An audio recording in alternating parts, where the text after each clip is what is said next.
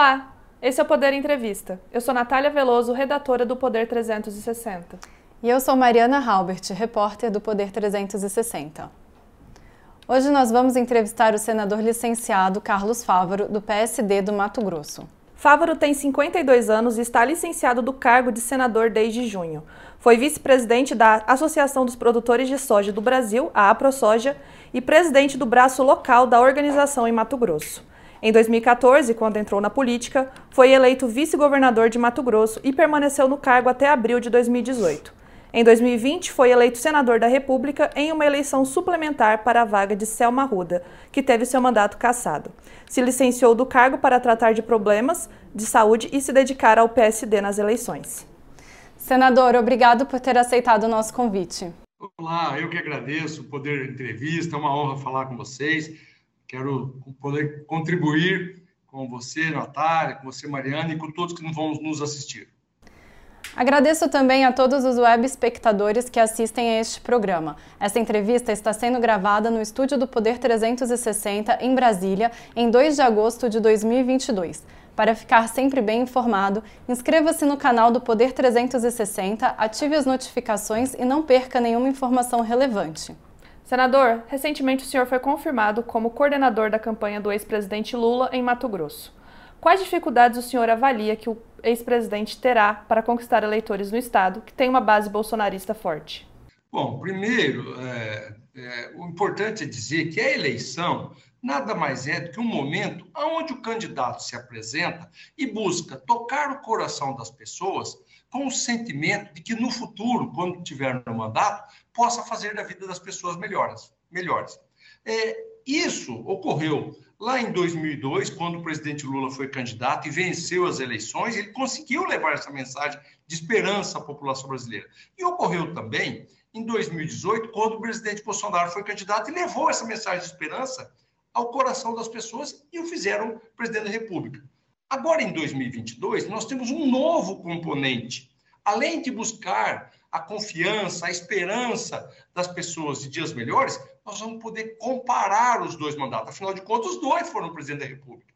E foi ao fazer essa comparação que eu vi que é, é inesgotável, é muito maior as, é, as realizações feitas pelo presidente Lula no seu período como presidente. E por isso eu quero dar voz a tantos outros que se sentem oprimidos, reprimidos é, por uma milícia digital, por verdadeiros talibãs que não aceitam discorrer, é, discordar dos seus posicionamentos. Eu respeito quem quer continuar votando no presidente Bolsonaro, mas eu vou levar ideias, fatos que já aconteceram, posicionamentos, como era o Brasil no tempo do Lula, como é o Brasil hoje, e certamente isso vai introdução, não só no agronegócio, mas em toda a população mato-grossense, que já começa a dar sinais que aqui não é um Estado bolsonarista, aqui é um Estado que está polarizado. Mais ou menos 50% para cada um, e nós vamos ganhar as eleições também aqui em Mato Grosso. O senhor e o deputado federal Neri Geller, do PP, que receberá apoio da federação PT, PV e PCdoB para disputar o Senado neste ano por Mato Grosso, já foram aliados do presidente Jair Bolsonaro. O senhor falou um pouquinho nessa resposta não. anterior? Desculpa, não? Não, eu não. Eu, as duas vezes que disputei o Senado foi contra candidatos do bolsonarismo. Eu disputei contra, ele não me apoiou nenhuma vez. Ele é, teve candidatura em 2018, teve candidatura em 2020, mais que uma, inclusive, e eu venci. Agora, dentro do Congresso Nacional, como senador, dentro do mandato, as pautas que são boas para o Brasil, eu voto a favor e vou continuar votando, independente de quem seja o presidente. A gente faz o mandato para a população, para o povo. Mas eu não sou, eu nunca fui um aliado político do presidente da República aliado Então, por isso que o senhor disse que é, não foi aliado do presidente, mas é, se aliou em algumas pautas por uma questão específica, né, de acordo Perfeito. com o tema de cada uma. Perfeito. O que é bom para o Brasil e para os brasileiros, independente de quem é o presidente, pode contar comigo. Geraldo Alckmin, vice do presidente Lula, ele vai articular com o agronegócio. Quais são as agendas que já estão, que já estão marcadas com ele? Bom, primeiro, é, foi uma, uma um pedido do presidente Lula para que nós começássemos esse trabalho de visita às entidades de classe é, brasileiras, dos produtores brasileiros, não só de produtores rurais, mas também de pecuaristas, da agroindústria, dos setores todo o agronegócio. Até porque é, o presidente Alckmin é, tem uma vasta experiência, tantas vezes como governador de São Paulo, lidou com setores importantes da economia e muito bem, né? um homem de diálogo, um democrata. Então, nós vamos começar a fazer algumas agendas.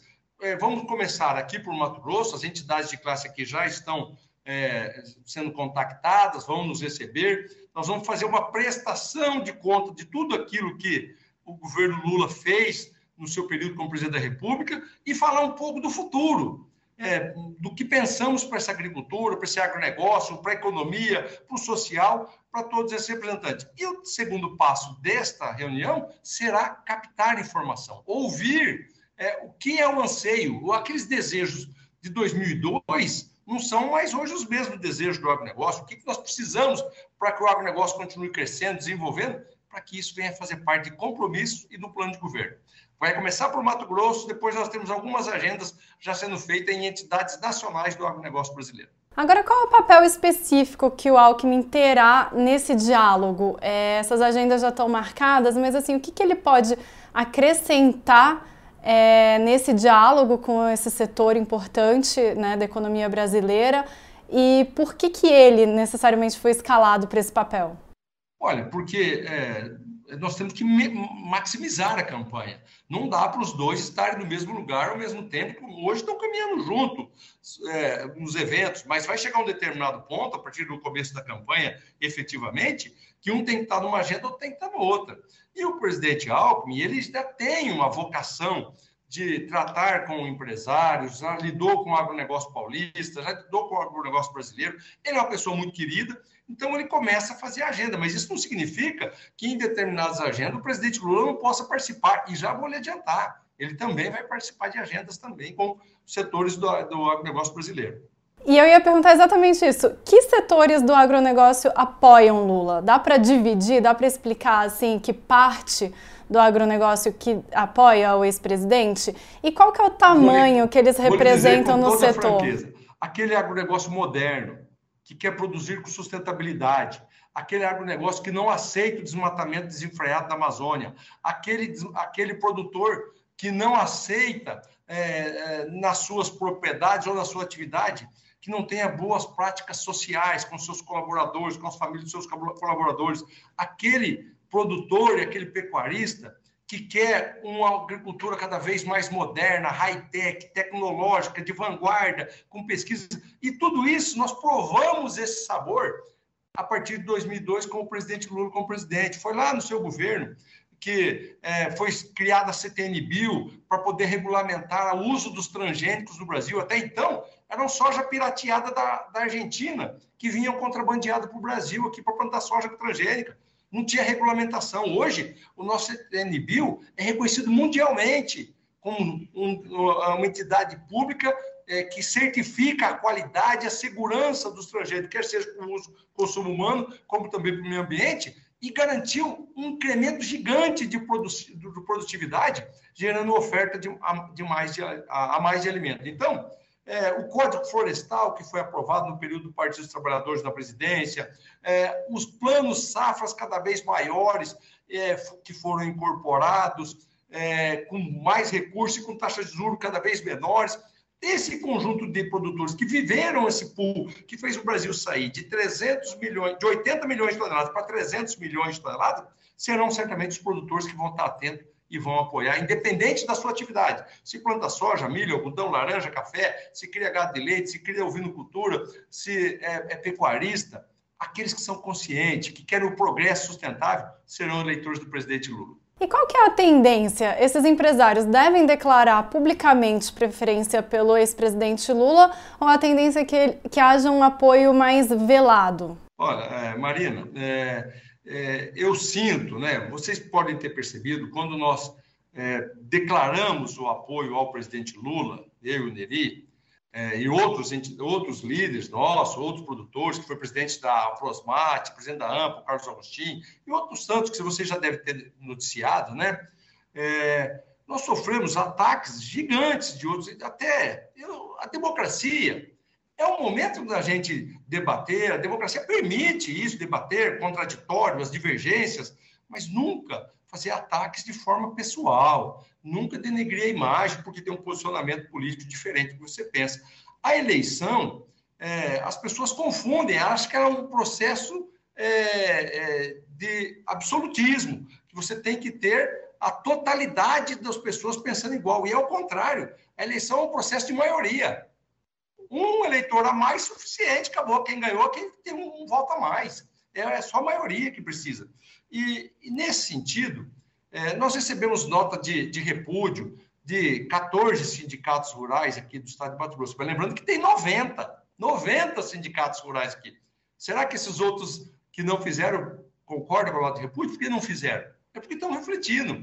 E posso dizer também a você, é, muitos dos que fizeram, por exemplo, eu recebi a ligação do presidente do sindicato rural de um, um município que fez a nota de repúdio, dizendo: olha, eu não concordo com a nota de repúdio, eu tive que assinar porque foi pressionado por vários membros do sindicato rural, mas reconheço no presidente Lula um grande presidente, reconheço os avanços que tivemos no seu governo e acho que ele vai ser de novo um grande presidente. Só que ele não fala isso na rede social, ele não fala isso de público, senão ele vai também ser reprimido.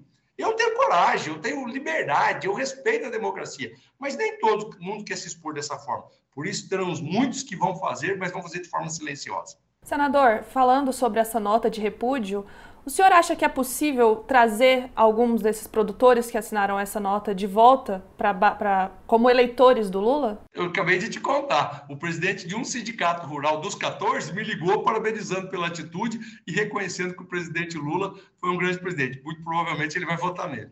Senador, quais são as principais demandas para o agronegócio hoje? Lembrando que o senhor participou de uma reunião com a Luiz Mercadante, que coordena o programa de governo do Lula, e destacou a conversão de áreas de pastagem e as relações sadias com a China. Perfeito. Eu acho que assim, ó, as demandas emergenciais, hoje, sem sombra de dúvida, é, o primeiro delas, e aí nós temos que reconhecer, o Brasil sempre foi um país amigo de todos os países, uma diplomacia é, amistosa, respeitada. É, isso nos rendeu bons frutos.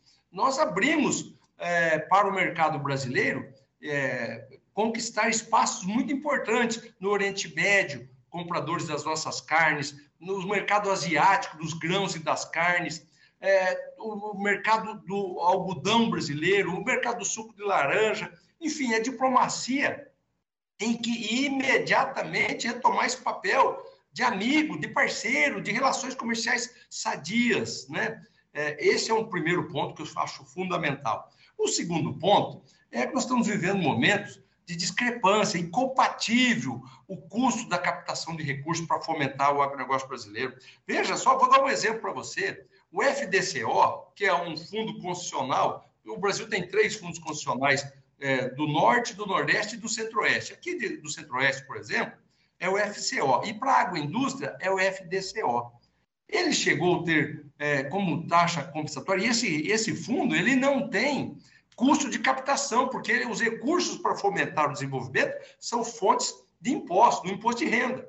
Então, não tem custo de captação, não tem buscar no mercado financeiro para fomentar o desenvolvimento. Ele tinha em torno de juros em torno de 8,5%, 7,5% ao ano. Isso fomentava a indústria, a construção de equipamentos, de máquinas, para poder industrializar e modernizar o Brasil.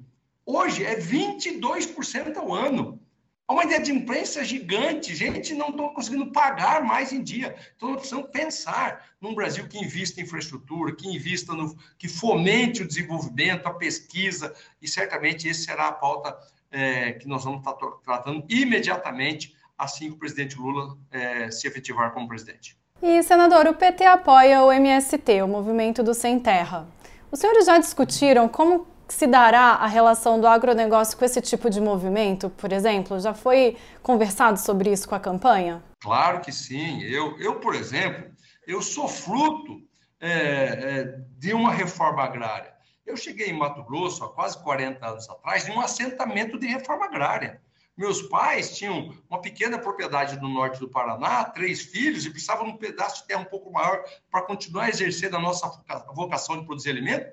E esse pedaço de terra foi encontrado aqui em Mato Grosso, num assentamento de reforma agrária. Eu sou a favor da reforma agrária em terras públicas, desde que estabeleça os critérios, sem invasão, sem baderna, sem confusão, que escolha gente vocacionada, que tem investimentos, que tem infraestrutura para aquele homem e mulher que moram no campo possam produzir alimentos, tirar o sustento da sua família e o excedente para alimentar as outras famílias brasileiras e quer seja do mundo.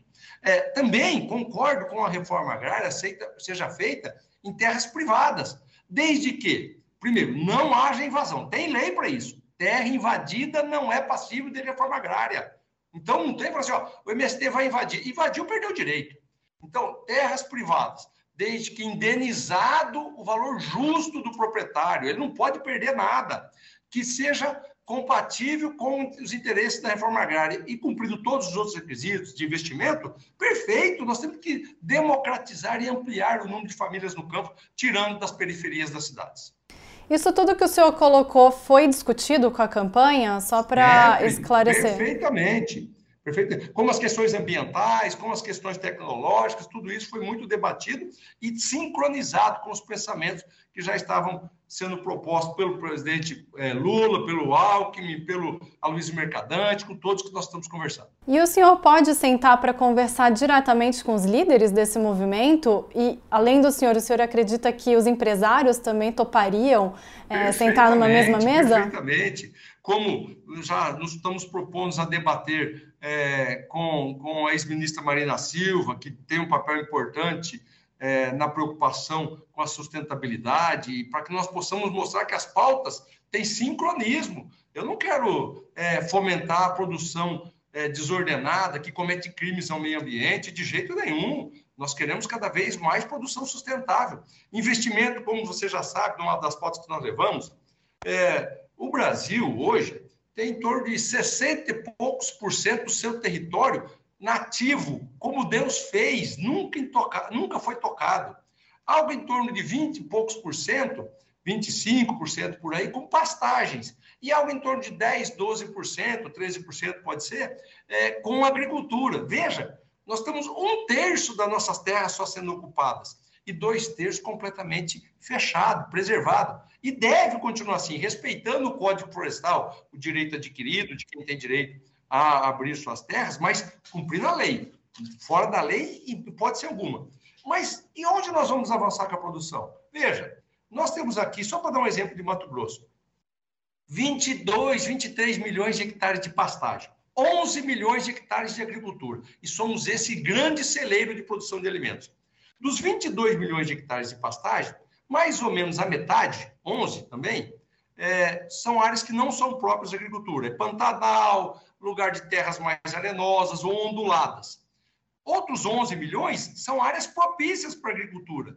Se nós fizermos um grande programa de investimento para que os produtores, porque precisa de longo prazo, porque não é de hoje para amanhã, é muito caro para ele comprar calcário, fertilizantes, é, é, fizer os tratos culturais, fazer matéria orgânica, pegar um dinheiro com juros compatíveis, 15 anos para pagar, nós vamos dobrar a produção de alimentos, porque hoje tem 11, vai para 22 milhões de hectares, vamos manter a pecuária intensiva nessas áreas e vamos tirar a pressão sobre o meio ambiente, desmatamento de novas áreas. Não vai precisar desmatar mais, porque nós estamos incorporando terras que já estão abertas e estão produzindo pouco com pastagem. Então, veja como é possível nós, se o governo fizer a sua parte, investimentos, programas que possam dar tempo de um produtor captar esse recurso, fazer a transformação da área, área que já é aberta, e ela vir a produzir e pagar esse investimento, nós vamos dobrar a produção de alimentos, vamos dobrar a produção de, é, de empregos, de oportunidades,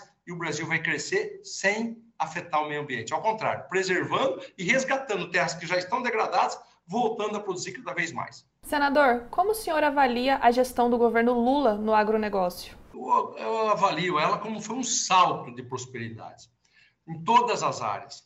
Foi, é, por exemplo, no período do presidente Lula, com a exceção é, do porto de, de é, é Manaus, de Itacoatiara, lá no Amazonas, todos os outros portos do arco norte brasileiro, estou falando de Miridituba, no Pará, Santarém, no Pará, porto de, os portos é, de Belém, o Tegran, lá de São Luís, no Maranhão, todos esses portos que foram construídos foram no período do presidente Lula. O, o terminal rodoferroviário, a ferrovia, a Ferronorte, que subiu da Malha Paulista e chegou em Mato Grosso, foi no presidente Lula e quem inaugurou foi a presidente Dilma. É, nós tivemos um incremento de pavimentação. A BR-163, que hoje é um eixo estruturante, faltavam mil quilômetros de pavimentação entre Mato Grosso e Pará, 950 quilômetros foram feitos pelo governo presidente Lula e presidente Dilma. 50 quilômetros por esse atual governo. Então, os avanços foram tão grandes, as, as oportunidades de desenvolvimento, o diálogo aberto, investimentos, que eu tenho certeza que é, o Brasil precisa, o agronegócio merece de novo Lula presidente para fazer crescer gerar oportunidade e riqueza nesse país. É, senador, e fazendo um comparativo, como que o senhor avalia agora o governo Bolsonaro em relação ao setor? Olha, eu não quero aqui é, é, falar mal de ninguém, muito menos do presidente Bolsonaro. Eu faço é, argumentações baseadas em fatos, né? Eu não consegui achar grandes avanços para o agronegócio brasileiro nesses quase quatro anos de mandato do Bolsonaro. Conte para mim, aqui no estado de Mato Grosso, ele recebeu é, o estado de Mato Grosso com 50% da rodovia BR-242, que liga de leste a oeste, de Sorriso a Querência, é, 50% pavimentado, as pontes de concreto toda feita, tudo prontinho. Os outros 50% precisava fazer. Nem o licenciamento fez. O contorno da reserva indígena na BR-158 nem licenciamento ele fez. A BR-174, nem o licenciamento ele fez. Não tem um metro de asfalto sendo construído dentro do estado de Mato Grosso. Fez 13, 14 quilômetros, dois trechinhos pequenos da duplicação de Rondonópolis a Cuiabá, mas que tava, tinha sido contratado no governo Michel Temer. Michel Temer. É, não vi nenhuma abertura de mercado internacional. Ao contrário, restringiu o mercado internacional, criou conflito com os nossos principais compradores, com a China, não faz sentido. Virou aliado dos Estados Unidos, que é nosso concorrente. Aí, quando troca o presidente dos Estados Unidos e não é o amigo dele, ele também vira inimigo, não reconhece a vitória do Joe Biden. Então, é, eu não vi avanço. É por isso que eu quero a volta do presidente Lula. Foi levantado que recentemente que o senhor teria recebido o convite do próprio Lula para disputar o governo do estado de Mato Grosso. Esse convite foi feito? E se sim, o senhor aceitaria disputar o cargo de governador?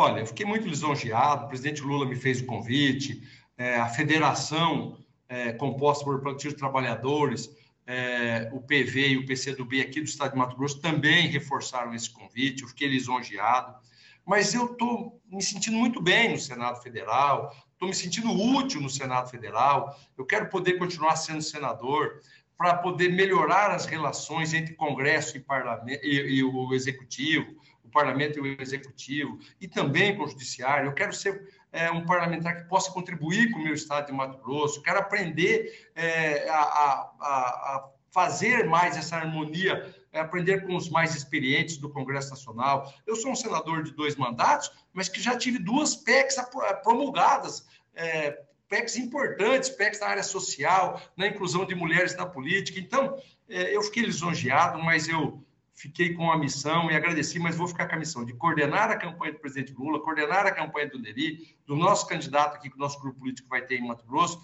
dos nossos deputados federais e estaduais e depois continuar trabalhando mais pelo povo do Brasil no Congresso Nacional. E a federação terá algum nome? Certamente, certamente terá. Nós devemos apresentar nessa, até na sexta-feira, dia 5, que é o prazo limite das convenções, nós vamos apresentar nossa chapa completa e vamos fazer um grande palanque vencedor também aqui no estado de Mato Grosso. E quem está sendo cogitado, senador?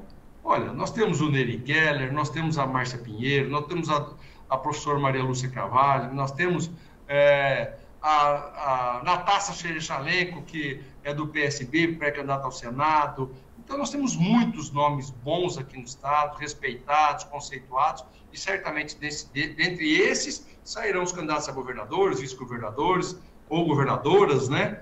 É, também senadores ou senadoras e seus suplentes. O senador Wellington Fagundes, do PL, mesmo partido de Bolsonaro, classificou a aliança do senhor com Lula como um erro estratégico, porque o senhor seria reconhecido como alguém de centro-direita. Como que o senhor recebeu essa avaliação? Ele não é a pessoa mais indicada para fazer esse tipo de avaliação. Ele votou no Lula, depois votou no Lula de novo, depois ele votou na Dilma, depois ele pediu voto para Dilma de novo, depois ele pediu voto para o Haddad, e agora ele é Bolsonaro. Ele não é a pessoa mais apropriada para fazer a avaliação se a gente tem lado ou não na política. Senador, agora indo para o final da entrevista, nós vamos fazer algumas perguntas sobre temas importantes da política e nós gostaríamos que o senhor respondesse de forma sucinta se é a favor ou contra. Senador, o senhor é contra ou a favor de uma flexibilização sobre a lei do aborto? Eu sou a favor da vida. Eu sou a favor da vida, nunca a favor do aborto. O senhor é a favor ou contra a legalização do uso recreativo da maconha, como em vários países da Europa e Estados Unidos? Sou contra. Senador, o senhor é contra ou a favor de cotas para minorias em universidades públicas? As minorias em universidades?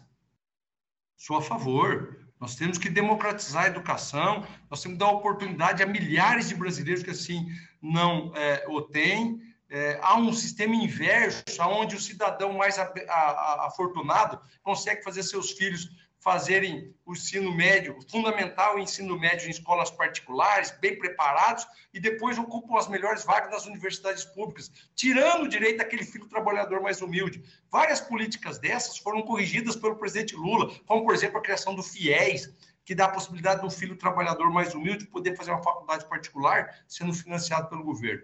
Mas é fundamental ter as cotas para nós abrirmos a universidade para todos os brasileiros. O senhor é a favor ou contra privatizar a Petrobras? Olha, eu, eu sou um cidadão de mercado, é, sou a favor da livre iniciativa, mas descobri nesta pandemia, por exemplo, a importância do poder público. É, eu descobri como que precisa de um Estado regulador em algumas áreas. É, só para você ter uma noção, por que, que nós, como parlamentares, precisamos criar o PRONAMP, um, um título de aval do governo para que os empresários que tinham seus comércios fechados durante a pandemia é, não estavam tendo crédito. Não é porque ele, ele sempre foi um bom pagador, ele sempre cumpriu seus boletos em dia, pagou seus impostos em dia, seus funcionários em dia. Só que quando estava com as portas fechadas, ele não conseguia mais honrar tudo isso. E o banco falou assim: eu não sei quanto tempo vai continuar fechado, se eu decreto, depois eu não recebo mais. O mercado financeiro é voraz, ele vive de lucro, ele não vai colocar seu capital. E aí o que eu estou falando é a mesma coisa para a Petrobras. O mercado financeiro é voraz.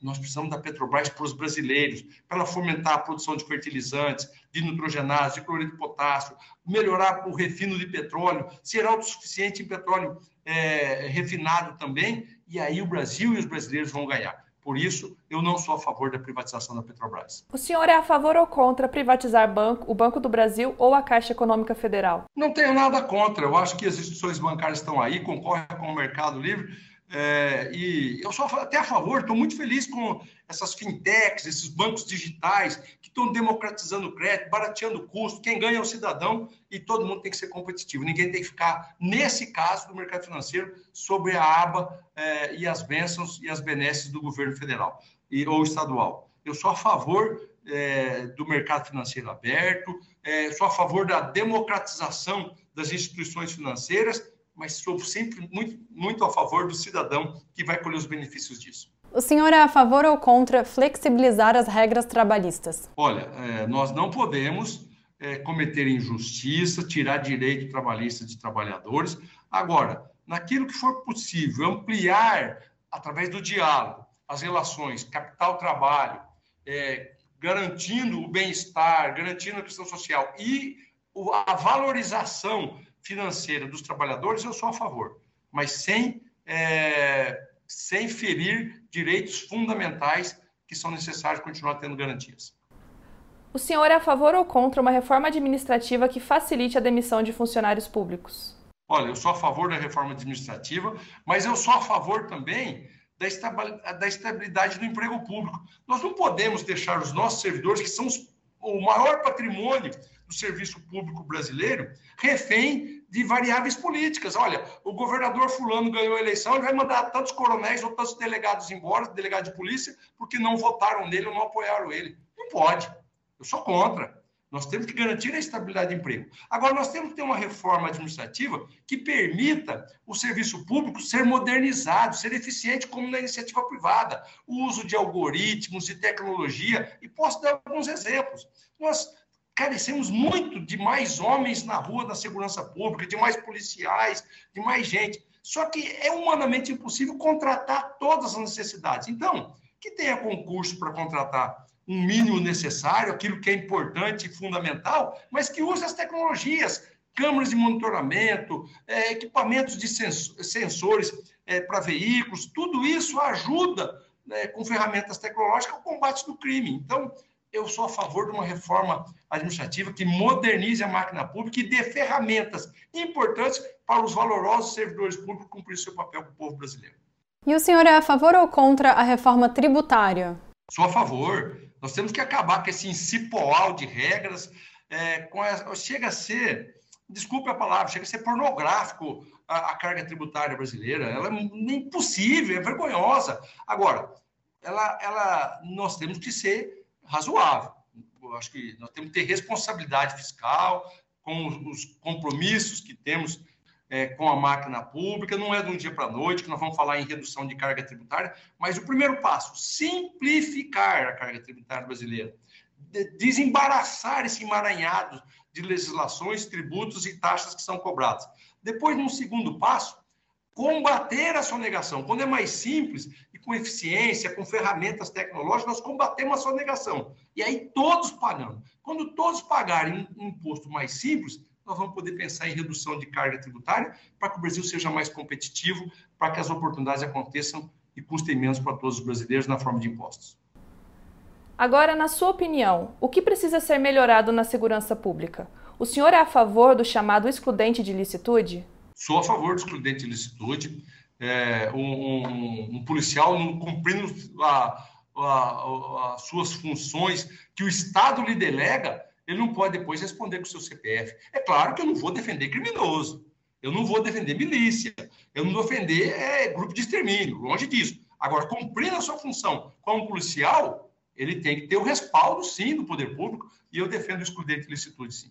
E sobre o meio ambiente, como promover a preservação e, ao mesmo tempo, o desenvolvimento da Amazônia? É possível? só seguir o Código Florestal Brasileiro que está aí, que, diga-se por sinal, foi aprovado no governo do Partido dos Trabalhadores, presidente Dilma, que sancionou o Código Florestal Brasileiro em 2012. Um Código Florestal moderno, que permite a produção de alimentos, mas que determina a preservação do meio ambiente em percentual da propriedade ter que ser totalmente preservada, todas as nascentes e APP serem preservadas, as práticas agrícolas em áreas propícias. Então, está provado para o Brasil e para o mundo que é possível produzir com sustentabilidade. E esse é o caminho e é assim que nós queremos continuar. Chega ao final essa edição do Poder Entrevista. Em nome do jornal digital Poder 360, eu agradeço ao senador Carlos Favro. Obrigada, senador, por ter aceitado o nosso convite. Foi uma honra falar com o Poder Entrevista, com você, Natália, com você, Mariana, com todos que nos assistem, estou sempre à disposição. Obrigado pelo trabalho de excelência que vocês prestam à população brasileira, comunicando, levando a nossa mensagem para que o cidadão possa fazer o seu juízo de opiniões e tomar a sua decisão na hora de votar.